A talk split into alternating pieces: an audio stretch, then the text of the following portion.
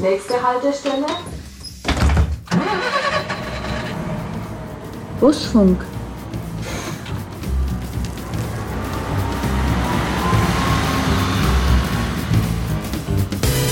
Aber was das Thema Verkehrswende angeht, gibt es eine starke Antwort und die heißt öffentlicher Nahverkehr. Gleichzeitig, jetzt sage ich mal, in dem Zeitraum bis 2030 verlässt uns die Hälfte der Leute, die jetzt gerade da sind. Trotzdem bin ich ganz fest überzeugt, dass es der richtige Weg ist. Geht es Ihnen auch so? Also gibt es so Runden, wo Sie sagen, als Frau muss man schon dann auch sagen, hallo, ich gehöre jetzt auch zu euch.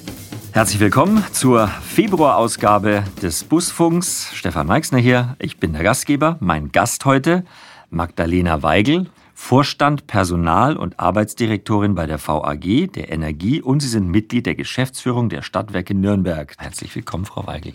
Dankeschön.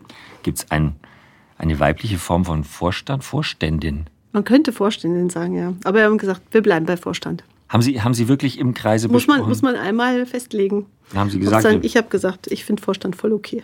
Sind Sie generell sehr nachsichtig, was, die, was das Gendern betrifft, oder finden Sie das wichtig? Sind wir schon mittendrin im Thema? Schon sind wir drin, gell? Ja. Also tatsächlich bezogen auf mich, weil in der, in der Funktion ging es ja um mich, da war es mir egal. Hm. Ähm, aber ich versuche zum Beispiel schon, eine Gendersprache zu verwenden, wo es auch gut passt. Weil nicht, weil ich das jetzt so, weil, weil ich die Sprache so schön finde, sondern weil es mir wichtig ist, wofür es steht. Mhm. Und ähm, genau, ich möchte gerne alle einbeziehen, egal, über alle Ecken. Und deswegen ein Teil der, des Ausdrucks ist dann manchmal die Sprache. Wenn ich Ihre äh, komplizierte Bezeichnung, was Sie alles an Positionen bekleiden, wenn ich das runterbrechen darf, dann ist es richtig, wenn ich sage, Sie sind Chefin von rund viereinhalbtausend Mitarbeitern bei VAG, bei Energie, in diesem ganzen Großkonzern Ja. und sind eigentlich für das Personal in allen Belangen verantwortlich. Genau. Ich sage immer, ich bin die Arbeitsdirektorin, das passt für mich am besten. Das Bindeglied zwischen den Mitarbeitern und der Geschäftsleitung. Seit zwei Jahren jetzt ähm, haben wir das Thema Corona als unseren täglichen Begleiter. Ich formuliere das jetzt mal so ein bisschen provokant, aber wie oft sind Sie in diesen zwei Jahren in die Arbeit und hätten sich gewünscht, nicht so viel Verantwortung zu haben für Tausende von Menschen? Das waren gar nicht so viele Tage. Vielleicht ist das jetzt ein bisschen überraschend, aber ich habe eigentlich dieses Thema Verantwortung für diese Zeit in ein paar Tagen gespürt. Da war vielleicht zum Beispiel auch ein Dezember ähm, dabei, jetzt letztes Jahr, wo das Thema Omikron das erste Mal aufkam und ich so dachte, ah, hoffentlich kommen wir nicht jetzt wirklich mal in eine pandemische Situation bei uns im Haus. Also es gab so ein paar einzelne Tage, ähm, aber ich muss sagen, in Summe fühle ich mich hier einfach als, als Teil eines Teams so aufgehoben, dass ich den Eindruck habe, das hängt dann doch nicht alles an mir. Und damit Damit Es- ist es nicht so eine große Belastung. Genau. Ich will es jetzt auch gar nicht schlimmer machen, als es Was? ist, aber, aber den Gedanken weitergesponnen. Es geht ja nicht nur um die vielen tausend Mitarbeiter, sondern diese Mitarbeiter stellen ja sicher, dass die ganze Region mit Strom, mit Wärme, mit öffentlichem Nahverkehr versorgt wird. Also ja. das ist schon eine lange Kette ne, an Also Verantwortung. ab jetzt fange ich dann an, schlecht zu schlafen. Nein, so wollte ich das gar nicht anfangen. Es tut mir leid. Ich habe nur, als ich mich da ein bisschen reingelesen habe, habe ich mir gedacht, so, oh mein Gott, ja, Sie haben schon wirklich, also das ist schon eine wirklich krasse Verantwortung, die Sie da mitbringen. Ja, wobei ich eben auch da sagen würde, wenn ich den Eindruck hätte, es gäbe jetzt hier irgendwie in dem Unternehmen große, große Baustellen, wo man sagen würde, man könnte dieser Versorgungssicherheit zum Beispiel nicht gewährleisten, dann glaube ich, würde man schlecht schlafen. Und natürlich gibt es eben, das meine ich mit diesen einzelnen Tagen, wo man kurz aufschreckt und denkt, haben wir jetzt an alles gedacht? Die gibt es natürlich, klar, es wäre komisch. Aber ähm, in Summe komme ich dann oft einfach und auch sehr schnell zum Ergebnis, nee, das passt schon, dieses große Loch kann ich gerade irgendwie nicht erkennen. Ähm, und das prägt ja auch unsere Häuser, wenn wir über die VAG reden. Die VAG hat viele Mitarbeitenden, die für sich diese Verantwortung spüren. Die wissen, dass die VAG hier für etwas steht und dass die fahren muss, egal was passiert. Ähm, und dann fällt es mir vielleicht auch wieder leichter. Darf ich da ein kurzes Beispiel sagen? Na, unbedingt. Ich, Ich habe, ähm, weil, weil mich das wirklich ähm, berührt hat, die Geschichte, hat mir jetzt eine Betriebsrätin vor kurzem erzählt. Von dieser ersten Lockdown-Phase, ähm, als es ja wirklich ganz leise war. Ich glaube, das habe ich für mich auch so noch prägend in diesem März, wo es auf einmal, ne, der Verkehr war raus, alles, was man so gewohnt war, war auf einmal, es wurde sehr leise. Und hat sie sich mit einer, mit einer Freundin unterhalten, die in Nürnberg wohnt und die dann gesagt hat, immer morgens hat sie gehört, ob sie die Straßenbahn noch hört. Mhm. Und immer wenn sie dann das Quietschen und das Klingeln gehört hat, da hat sie sich gedacht, okay, die Welt ist noch nicht untergegangen. Ja, ja. Und ich glaube, das ist so ein bisschen, das ist dieses Gefühl, ich glaube, die VAG fährt durch, man, man hat das nicht immer auf dem Schirm, aber wenn sie weg wäre, das wäre schon, wär schon ein Thema. Das wäre krass. Sie sind ja nicht nur eine sehr verantwortungsvolle Person, was den ähm, Beruf betrifft, sondern Sie haben auch Privatverantwortung für drei Kinder, ja. die auch noch nicht kurz davor sind, aus dem Haus äh, zu gehen, sondern Sie sind ja auch eine sehr junge Frau in dieser großen Verantwortung. Ähm, wie sehr hat ihr, ihr, sich Ihr Leben mit Corona privat verändert? Das ist ja auch was, wo man Kinder, Schule, Homeschooling, Maske auf, wer nicht und dann doch und so weiter. Ja, da ging es uns genauso wie allen anderen Familien auch. Ähm, da hat Corona schon wirklich kräftig Eingriff genommen, einfach in unseren Alltag. Und also die Phasen des langen Homeschoolings und gerade auch so der letzte lange Winter, das war schon für alle wirklich anstrengend. Also für alle, für die Eltern und auch für die Kinder. Und ich glaube, äh, das war, war für alle, alle gleich. Und ich glaube, was, was bei mir am Corona, ähm, an der Corona-Phase tatsächlich am schlimmsten war für mich persönlich, ist einfach wirklich dieses Menschen nicht mehr treffen können. Weil das für mich als Person einfach was ist, was ich liebe, was ich gerne mache. Ich unterhalte mich gern mit Menschen, ich treffe Menschen gern. Und dass das alles weggefallen ist oder einfach so schwer schwer war oder auch immer mit einer Abwägung, gehe ich das Risiko jetzt ein. Das ist eher das, was, äh, was mich wirklich auch beschäftigt, immer noch beschäftigt. Jetzt gerade wieder ganz extrem beschäftigt. Wie würden Sie sagen, steht die VAG jetzt nach zwei Jahren mit Blick nach vorne in Sachen Corona da? Also kann man sagen, bis hierher ist gut gelaufen. Jetzt müssen wir schauen, dass es nicht irgendwie hinten, nach, hinten raus noch problematisch wird. Oder wie würden Sie die Lage einschätzen? Also bis jetzt ist es gut gelaufen. Ich glaube, dass es so ähm, der, der VAG und, und den Leuten hier gut getan hat. Tatsächlich in manchen Teilen auch, wir sind ein bisschen enger zusammengerückt, weil man schon auch gemerkt hat, dass man sich aufeinander verlassen kann. Ähm, dass einfach der Umgang miteinander, dass es nicht selbstverständlich ist, äh, dass eben auch in so einer Krise, sage ich mal, vielleicht auch das Unternehmen zu den Mitarbeitenden steht, aber auch die Leute untereinander eben einfach zusammenhalten und sagen, wir müssen schauen, dass hier der Verkehr läuft auch egal, sage ich mal, was vielleicht meine Ängste sind. Ne? Natürlich gibt es da auch Ängste. Als Busfahrer mhm. ähm, habe ich Kontakt zu Leuten und kann das nicht ausblenden. Und, ähm, und dann ist es manchmal für eine Überwindung. Für manche nicht, für manche schon. Und in Summe ähm, stehen wir aber dann zusammen. Und das, glaube ich, ist was, das bleibt uns und hoffe ich auch, dass wir dann über Corona hinaus auch nehmen werden. Und ähm, was uns auf jeden Fall begleiten wird, ist, ist das Thema, die Fahrgäste wieder zurückzuholen. Ähm, denn das ist natürlich ein, ähm, das betrifft uns ganz direkt, äh, dass man einfach weniger Kontakte hat, fährt man weniger. Ja. Und ähm, wir tun deswegen auch unheimlich viel dafür, dass man sicher mit uns fahren kann. Also das kann man wirklich immer wieder sagen oder muss man betonen, dass wir alles dafür tun, dass man mit uns sicher fahren kann, dass die Lüftung passt, dass die Hygiene passt, ähm, um, um sich da nicht anzustecken. Und ähm, ich in meiner Funktion muss, sage ich immer, muss ich ja eh, weil ich, ich schicke täglich Leute in den öffentlichen Nahverkehr. Und ähm, wenn ich den Eindruck hätte, es wäre nicht sicher, könnte ich es nicht machen. Also zurückblickend war die Lage halt sehr lang, sehr undurchsichtig. Ja. So, ne? Also es hieß dann so, äh, der Bus oder die, die Trambahn ist die Virenschleuder Nummer eins. Also am Anfang hieß es ganz ungefährlich, Maske auf, dann kann man fahren. Dann war es plötzlich der Hochansteckungsbereich äh, überhaupt. Und jetzt habe ich den Eindruck, kehrt langsam zu einer, zu einer Normalität zurück. Wie weit sind wir da noch entfernt von einer Normalität im öffentlichen Nahverkehr? Was würden Sie sagen? Ja, wir sind momentan immer noch bei 70, 70 Prozent unserer Fahrgäste. Ne? Vor Corona? Ja, von vor Corona. Also das ist schon da. Wobei eben da auch viel daran liegt, dass man weniger unterwegs ist klar. Ja. Großveranstaltungen fehlen. Das sind so klassische Sachen, wo natürlich auch viele Leute mit uns fahren. Glauben Sie, dass Sie das, wie viele Kunden haben Sie an Corona verloren? Wie viele Leute kommen nicht mehr zurück, weil sie sagen, nö, öffentlicher Nahverkehr ist nicht mehr mein Thema? Ich glaube gar nicht so viel, oder? Also das hätte ich jetzt gesagt. Es ist schwer zu sagen, ich kann Ihnen jetzt keine Zahl sagen. Man wird das auch, denke ich, jetzt wirklich erleben müssen, wie sich das entwickelt. Es mag den einen oder anderen geben, der sagt, er hat sich jetzt dann eben ein Auto gekauft und dann fühlt sich da jetzt irgendwie wieder wohler.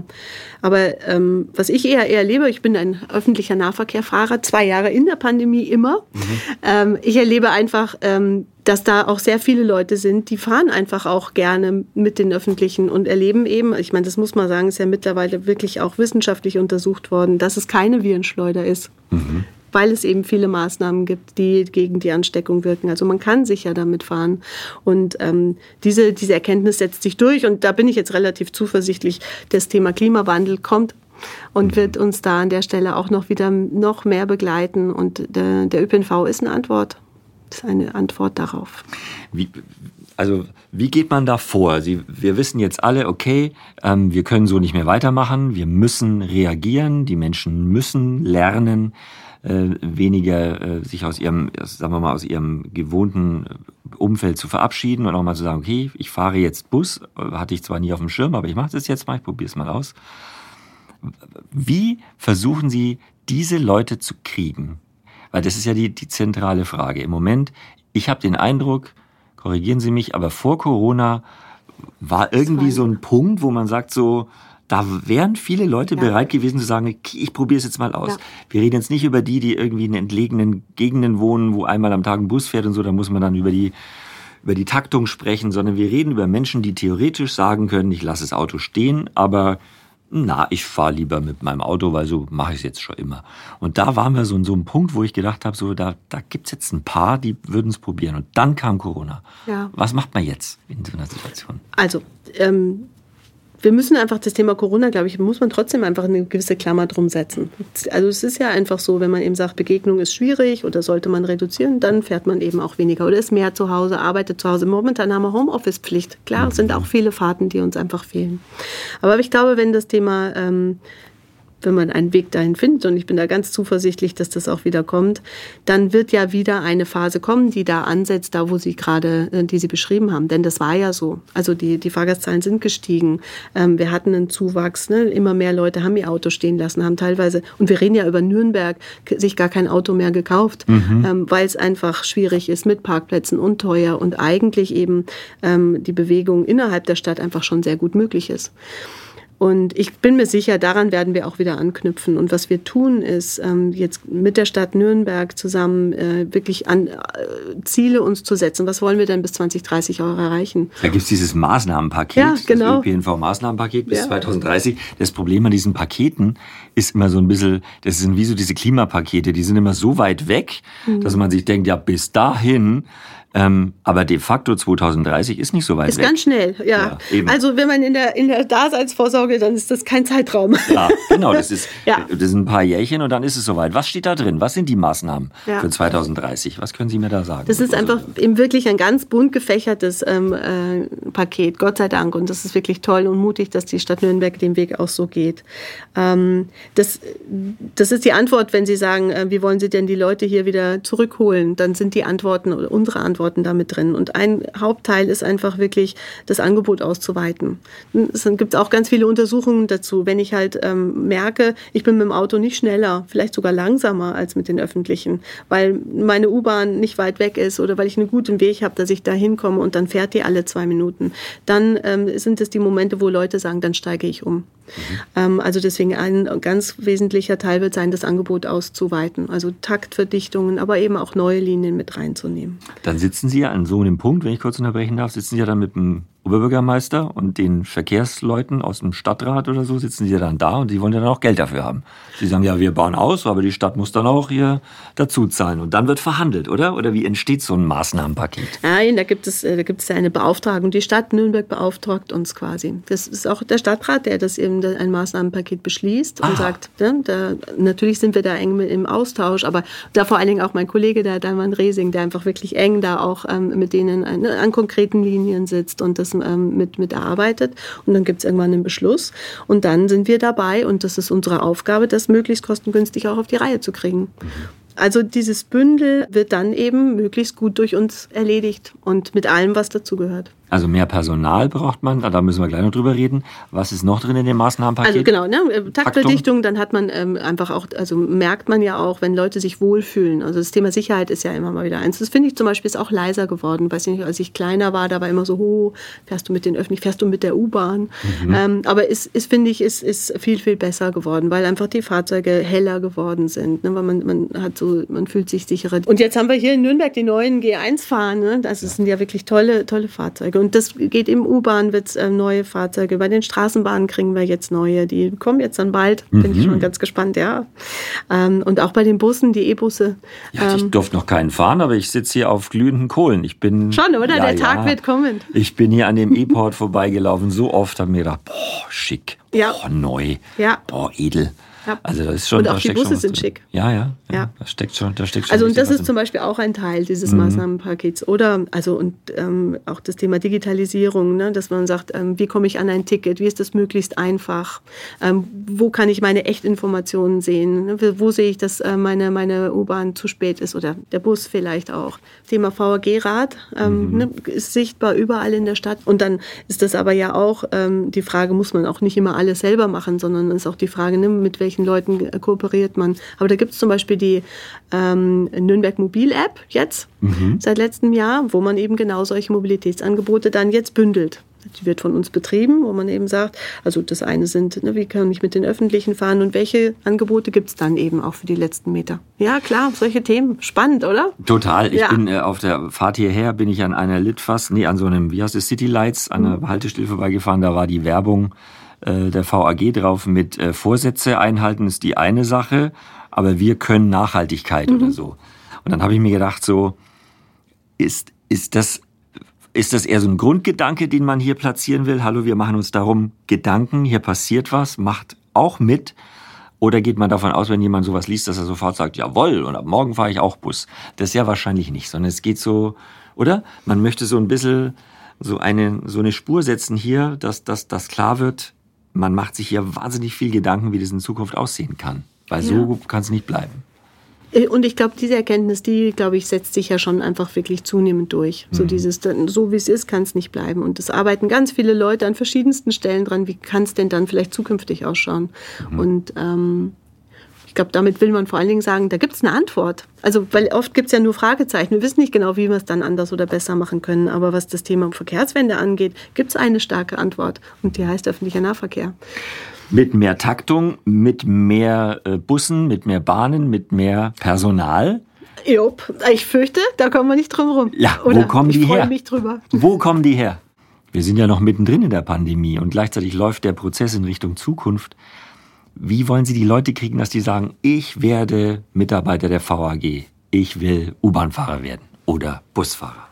Also das ist ja auch keine neue Frage, so kann man ja vielleicht mal starten. Also wir sind, das ist ja eine unserer Hauptfragen. Und das Schöne ist, dass, also oder meine Hauptfragen, sage ich vielleicht mal, äh, sage ich es mal so. Ähm, und das Schöne ist, wir sind ja jetzt wirklich in einem Pfad, der jetzt einfach auch klar ist. Also es wird in den Ausbau gehen, es wird in eine Taktverdichtung gehen. Also wir, wir können wirklich an der Stelle sagen, wir arbeiten jetzt alle gemeinsam dran, dass wir, die, dass wir das hinkriegen.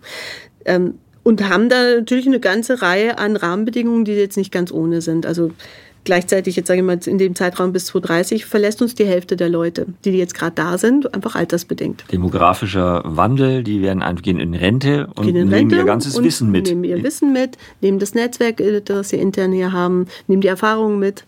Ähm, so, und dann wissen wir auch noch, dass wahrscheinlich die Bewerbermärkte ein bisschen schwieriger werden. Ähm, auch noch in dem gleichen Zeitraum. Also warum, insofern warum werden die schwieriger? Das ist ja ein zentraler Punkt. Weil wir weniger Leute zur Verfügung haben, schlicht. Also es ist auch ein Teil demografischer Wandel. Es ist halt einfach so, dass ne, die Anzahl der Schüler, die jetzt kommen, um die zu ersetzen, die rausgehen, sind halt einfach auch weniger, als das vorher war. Und dann glaube ich jetzt aber fest, dass wir sehr viele sehr gute Antworten haben, warum ich bei der VAG anfangen sollte. Also wenn ich jetzt als junger Mensch mir überlege, wo gehe ich denn hin, äh, was wäre ein, ein, ein, guter Arbeitgeber, dann ähm, glaube ich einfach, und das kann ich vielleicht sagen, weil es mich das auch motiviert, es macht hier total Sinn zu arbeiten. Also neben dem, dass man Geld verdient, haben wir das Thema Sinn. Also ich mache, ich habe den Eindruck, ich, habe, ich investiere hier Zeit in einen guten Zweck. Ja, ich glaube, dass dieser Gedanke gerade bei vielen jungen Leuten noch nicht angekommen ist, wenn ich ehrlich sein darf. Weil ähm, ich laufe viel an für viel mhm. Werbung, werde ja. Busfahrer und sei, ja. sei in einem coolen Team. Was eigentlich ja der, der, der, der geile Gedanke ist, wenn man junge Leute zu etwas motivieren will, dann hat es viel mit Nachhaltigkeit ja. zu tun, mit einer modernen Zukunft. Ja. Und diesen Gedanken zu spinnen, zu sagen, wenn du jetzt Busfahrer wirst, heißt es ja nicht, dass du die nächsten 30 Jahre äh, auf deinem Bock sitzen musst und einen Elektrobus durch Nürnberg fährst, sondern du hast in so einem riesigen Unternehmen so viele ja, Möglichkeiten, absolut. in einer nachhaltig denkenden Firma zu arbeiten, die sich sehr viel Gedanken darüber macht, wie sieht es in Zukunft aus? Ja, absolut. Also es ist ja ein ganz, ganz breites, ähm, ganz, ganz breites Feld an Tätigkeiten, die wir haben. In der Fahrradtätigkeit, in den Werkstätten, in IT haben wir jetzt schon ein paar Mal gehabt, in dem ganzen Thema Verwaltung. Wir haben viele Kundenbetreuungsthemen, die wir da haben. Also die, die Bandbreite ist ja ganz, ganz groß und für alle, die ein bisschen technisch interessiert sind, ähm, haben wir einfach viele, viele spannende Aufgaben gerade. Ähm, aber ich äh, will auch den, der auf dem Box sitzt, auch der macht einen echt wichtigen Job hier. Ja, ja, klar. Also Natürlich. das ist ja auch. Ich bin also, ja selber ein ne? Boxsitzer. Absolut. Also das, ähm, ja, aber auch da eben, wenn ich sage, ähm, wo will ich vielleicht einfach Zeit investieren, wo will ich, ich mache da echt einen super sinnvollen, wichtigen Job. Und ähm, die Botschaft, vielleicht können wir die noch stärker rausstellen, wenn Sie sagen, für sich, ähm, das ist noch gar nicht so stark angekommen. Wäre mein Ansatz. Ja. Wäre mein Ansatz, dass das noch, noch klarer wird, ja. dass es hier um nachhaltige Jobs geht. Ja. Um, um, um Jobs mit Zukunftsgedanken. Ja. Gar nicht nur jetzt für mich selber so nach dem Motto, was werde ich denn noch, können ich Busfahrer werden, sondern zu sagen, nein, ich arbeite mit an einer grüneren Umwelt, ja, richtig. einer grüneren Welt. So, das ist ja das, was, was die jungen Leute auch zu Recht umtreibt, gerade so. Und also das ist das, was, was unser Ziel ist, daran arbeiten wir. Da kann man mitmachen. Das ist toll. Also bewerbt euch bei der VAG. Ähm, ich sage das ja ab und zu mal immer, ich bin ja jetzt kein Werbeträger der VAG, aber ich habe das Gefühl, dass die Botschaften, die hier so transportiert werden sollen, und das ist jetzt wiederum ein Kompliment an Sie, dass die ernst gemeint sind. Es ist kein, kein Gerede, so nach dem Motto, hm, es klingt toll, wenn wir das so sagen, sondern es ist wirklich so, da werden sich wahnsinnig viele Gedanken gemacht, wie man die Aufgaben, die uns gestellt werden, ja, wie man die vernünftig umsetzen kann. Und das hat, das hat Gewicht. So. Also das, ja, das ist so. Das habe ich toll gesagt, ne? Nein, wirklich. Und ich finde, nein, und ich finde aber, dass das wirklich auch unser Haus auszeichnet. Ich habe ähm, ja, ja auch hier schon viele Jahre jetzt verbracht und ähm, das ist eine ganz besondere Zusammensetzung an Leuten, denen bewusst ist, dass das eine Bedeutung hat, was sie machen. Wir haben vorher über Versorgungssicherheit gesprochen oder über mhm. kritische Infrastruktur und die, den Leuten ist das im Blut dass es nicht egal ist, wenn sie es nicht machen. Auf der anderen Seite sagt meine Mutter, ja, sag mal, die Spinne doch, jetzt ist schon wieder teurer geworden. Ja, klar. so. Ja. Und dann, dann muss ich auch sagen, mit einer kleinen Rente und so, und die hat halt jetzt keine Monatskarte, weil dazu fährt sie nicht so oft, aber ähm, das ist natürlich auch, muss man auch anerkennen, ein, ein, ein, ein Problem. Klar. Ja, weil öffentlicher Nahverkehr ist jetzt nicht, nicht unbedingt billig. Ja, und auf der anderen Seite sage ich immer, also ich bin zum Beispiel wirklich wenig Autofahrer und wenn ich die Kosten gegenüberstellen, was mir so ein Auto kostet und die Versicherung dazu kostet und die Reparaturen, die ja jedes Mal 1000 Euro kosten, wenn ich das, wenn die das Auto nur anschauen, mhm. dafür kann ich ganz schön viel U-Bahn fahren. Mhm. Das stimmt. Ist das das einzige Argument? Nein. Aber das ist ein wichtiges, weil, weil ich glaube, ähm, es hat schon was damit zu tun, auch eine Mentalität zu ändern. Also ich glaube, es ist, es ist auch eine Haltungsfrage. Die Frage ist, ähm, worein stecke ich das Geld, die Mobilität für mich bedeutet. Und ähm, wenn ich eben sage, was kostet mich Mobilität mit dem Flieger und mit dem Auto und schaue dann dafür, was kostet mich das dann mit der Bahn zu fahren, wenn ich dann eine Bahnkarte habe, mhm. dann ist das schon okay.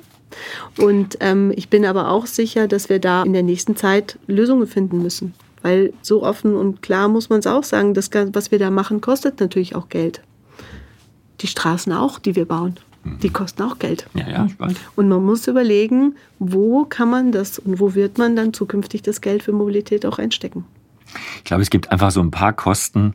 Ähm, wenn ein Fahrschein für einen Bus 10 Cent mehr kostet, ist die Empörung riesengroß. Ja. Wenn das Briefporto, wie jetzt zum Jahreswechsel, um 5 Cent erhöht wird, meint man, jeder Einzelne verschickt Tausende von Briefe jeden Tag, weil die 5 Cent reißen jeden in den Ruin. Absolut. De facto sind es wahrscheinlich bei mir im Jahr fünf Euro oder so, würde ich mal tippen, bei dem, was ich an Briefen noch verschicke, wenn man überhaupt noch mal einen Brief verschickt, also ein paar Weihnachtskarten oder so. Aber das ist dann so, das sind so, da reiben sich die Menschen auf. Ne? Das ist aber, das liegt in unseren Genen offensichtlich. Ja, aber ich, also ich habe den Eindruck, dass ähm, da, wenn wir jetzt über Generationen sprechen, gerade schon eine Generation ranwächst, die halt sagt, na ja, aber ist ja keine Ahnung, die 3000 Euro, die will ich in meinen Radl stecken. Mhm. Also, ne, es ist ja die Frage, wie gesagt, ich glaube, Geld kostet das alles. Mhm. Man hat nur den Eindruck, ähm, das Auto muss ich ja sowieso haben und das Benzin kostet es halt dann auch. Wird man ja übrigens, regt man sich ja auch furchtbar drüber auf, ja, wenn ja, es dann Benzin teuer wird. Ja, genau. klar. Das ist das gleiche Thema. Das Thema ja. ähm, oder ich nehme das Geld und, äh, und verändere meine Mobilität. Und dann kann ich mir ein schickes Fahrrad dafür leisten und dann kann ich auch öffentlich fahren. Jetzt möchte ich noch ein bisschen etwas ähm, äh, privat mit Ihnen sprechen, aber ich möchte auf keinen Fall äh, die Frage oder Diskussion aufbringen, wie man als Geschäftsfrau äh, diesen Familie, die Familie und Beruf unter einen Hut bringt, weil das finde ich zu altbacken. Ähm, ich möchte eher wissen, ähm, wie, wie Sie das wahrnehmen, als Frau in, in so einer Position zu sein. Wir hören ja gerade überall die Diskussion, wir brauchen mehr Frauen in den Aufsichtsräten und in den verantwortungsvollen Positionen. Nun sind Sie eine mit jungen Jahren und sind schon da angekommen. Haben Sie das Gefühl, dass Sie als Frau sich gegenüber den Herren in diesen Positionen noch stärker behaupten müssen? Ich habe gerade eine gute Freundin von mir, hatte einen sehr verantwortungsvollen Job in dieser Radiowelt. Mhm. Und die hat festgestellt, ähm, dass sie bei so Anlässen, da gab es jetzt nicht so viel wegen Corona, aber so, die musste sich ins Gespräch bringen, weil da stehen die ganzen Herren, die kennen sich seit 30 Jahren, so die klopfen sich auf die Schulter, na und wie geht's daheim? Und, und dann kommt die junge Frau, sie sind auch eine junge Frau dazu und es, die, die hat geschildert, es ist ihr nicht leicht gefallen, da reinzukommen, weil sie nicht mit offenen Armen von den Herren in die Runde gebeten wurde, sondern sie musste sagen, hallo, ich bin hier und habe zu dem Thema auch was beizutragen und dann hat man sie auch nicht ausgegrenzt. Geht's Ihnen auch so? Also gibt es so Runden, wo Sie sagen, als Frau muss man schon dann auch sagen, hallo, ich gehöre jetzt auch zu euch? Ich habe, ähm, ja, die Antwort ist ja. Mhm. Und ich habe ähm, für mich aber tatsächlich, habe ich ganz lange gesagt, so dieses Frauen-Männer-Thema in meiner Arbeitswelt kommt das so nicht vor. Ähm, vielleicht ist das auch wirklich schön bei uns hier im Haus, dass man einfach gut miteinander zusammenarbeitet. Egal, Nationalität, ähm, Frau, Mann, Alter. Das ist ein Teil der Kultur, dass man sich hier gegenseitig ernst nimmt. Und ähm, aber tatsächlich mit dieser, mit dieser Verantwortungsübernahme vom Vorstand hat sich das, ähm, wurde das schon ein Thema. Und ich glaube gar nicht, dass es so sehr das Thema Männer-Frau ist, sondern einfach unterschiedlich an Themen ranzugehen. Und da sind manchmal viele Missverständnisse. Und ähm, das ist dann oft, ähm, da habe ich dann oft den Eindruck, ähm, da ist schon eine Männerwelt, das ist auch so. Ähm, oder zumindest in, in, meiner, in meinem Erleben. Und da sind eingespielte Prozesse, so wie Sie sagen, die kennen sich dann, vielleicht auch sprechen eine ähnliche Sprache, haben vielleicht auch ähnliche Interessen. Und dann ist es erstmal irritierend, wenn dann eben jemand dazukommt, der einfach tatsächlich manchmal Dinge anders betrachtet. Mhm. Und das ist anstrengend. Das ist immer anstrengend. Aber das, hat, das löst sich dann irgendwann, ne? Also, irgendwann also gefühlt hätte ich gesagt, müsste man jetzt die anderen mal fragen.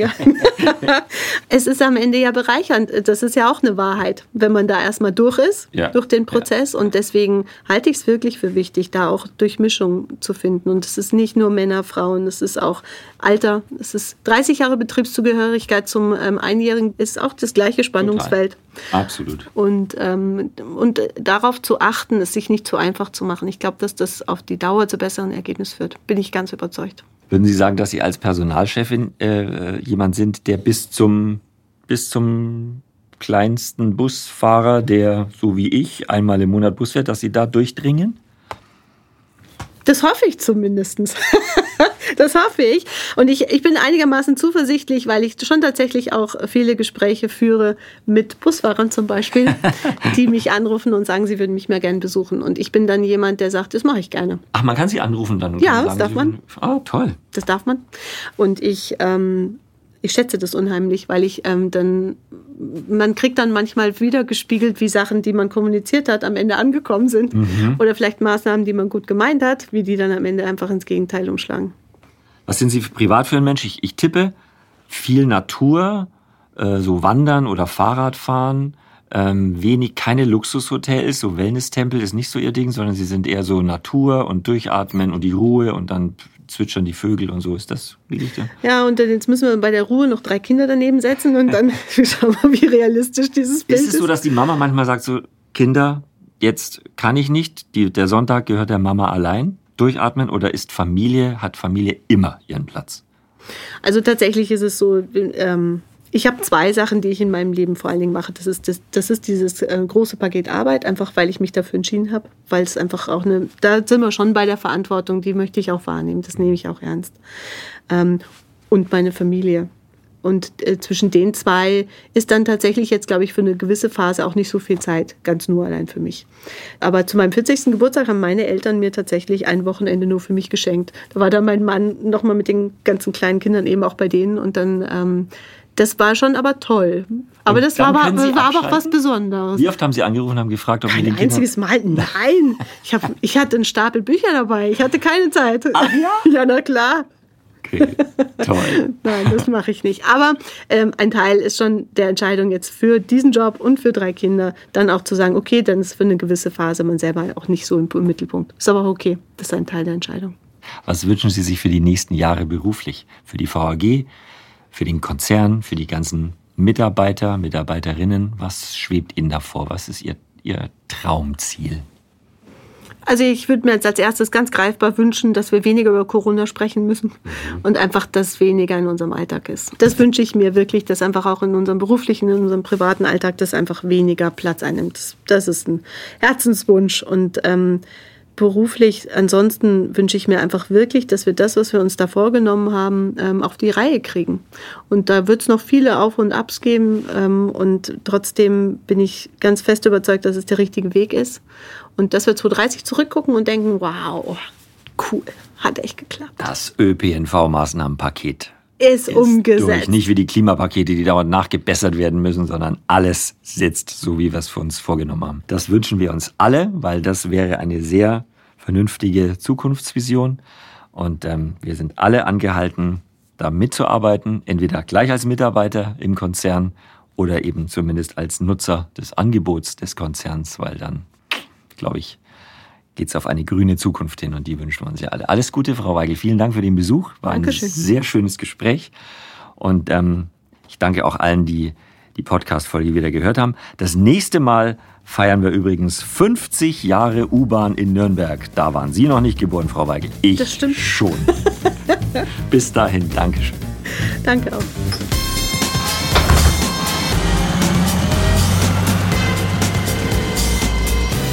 Thank